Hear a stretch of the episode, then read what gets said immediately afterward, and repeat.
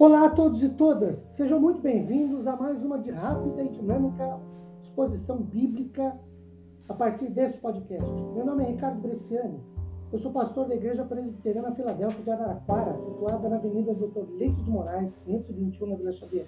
É um prazer levar a todos vocês mais uma porção da Palavra de Deus. Hoje, prosseguindo duas coisas. Primeiro, com a exposição de Mateus 6, de 9 a 15, sobre a oração do Pai Nosso, ainda no verso 9, e segundo, a continuidade da exposição no verso 9 da palavra santificado, que significa seja reverenciado e tratado como santo. Nós definimos no podcast anterior que santificação, que a santidade é um atributo da essência de Deus. Deus é santo. E aí perguntamos, terminamos o podcast anterior perguntando por que é importante saber sobre a santidade? Respondê-la-emos agora. Primeiro, porque a santidade de Deus é constante e poderosamente levada à atenção do homem. Segundo, porque a santidade de Deus é um atributo que condiciona os demais.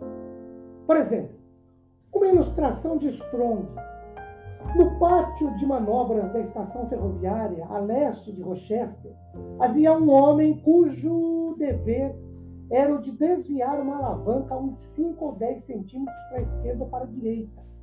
Assim fazendo, ele determina se o trem tomaria a direção de Nova York ou de Washington, ou de Nova Orleans, ou de São Francisco.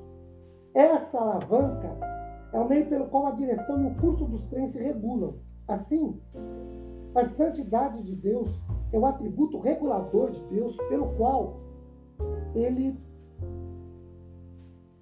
governa e orienta o exercício de todos os demais atributos. Terceiro, porque a santidade de Deus é o princípio de sua natureza divina, que requer a satisfação antes que Deus possa iniciar a sua obra de redenção. Bancroft, em sua teologia elementar, diz que diante da santidade de Deus o homem deve temer e tremer. A santificação da vida do crente não é um estado, mas uma posição de vida, tanto que no Novo Testamento a designação dos crentes é santo. 1 Pedro 1,16, sede santos como Deus vosso Pai é santo. Dirigimos-nos ao Pai como santo. Isso implica em saber pelo menos três coisas sobre essa afirmação. Primeiro, Cristo santifica o povo com seu próprio sangue, de acordo com Hebreus 13, 12. Cristo é o conteúdo, a norma da nossa vida santificada. É a sua vida ressurreta que é produzida no crente conforme o crente cresce na graça e no Senhor esse crente reflete a glória de Deus. Segundo, o Pai santifica os crentes através da palavra. João 17, 17. Santifica-os na verdade, a tua palavra é a verdade. O Espírito Santo é o operador da santificação do homem, mas ele operaliza por meio da palavra. Para Paulo, a santificação concerne a transformação moral e espiritual do crente justificado, que é regenerado, que recebeu vida nova da parte do Senhor.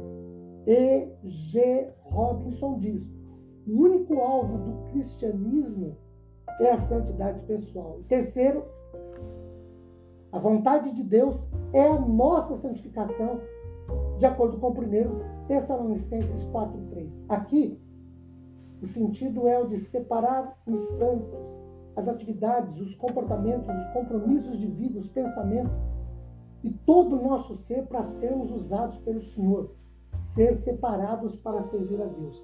Queridos, quando nós oramos, Pai nosso que estás no céu, santificado seja o teu nome, santificado significa reverenciado.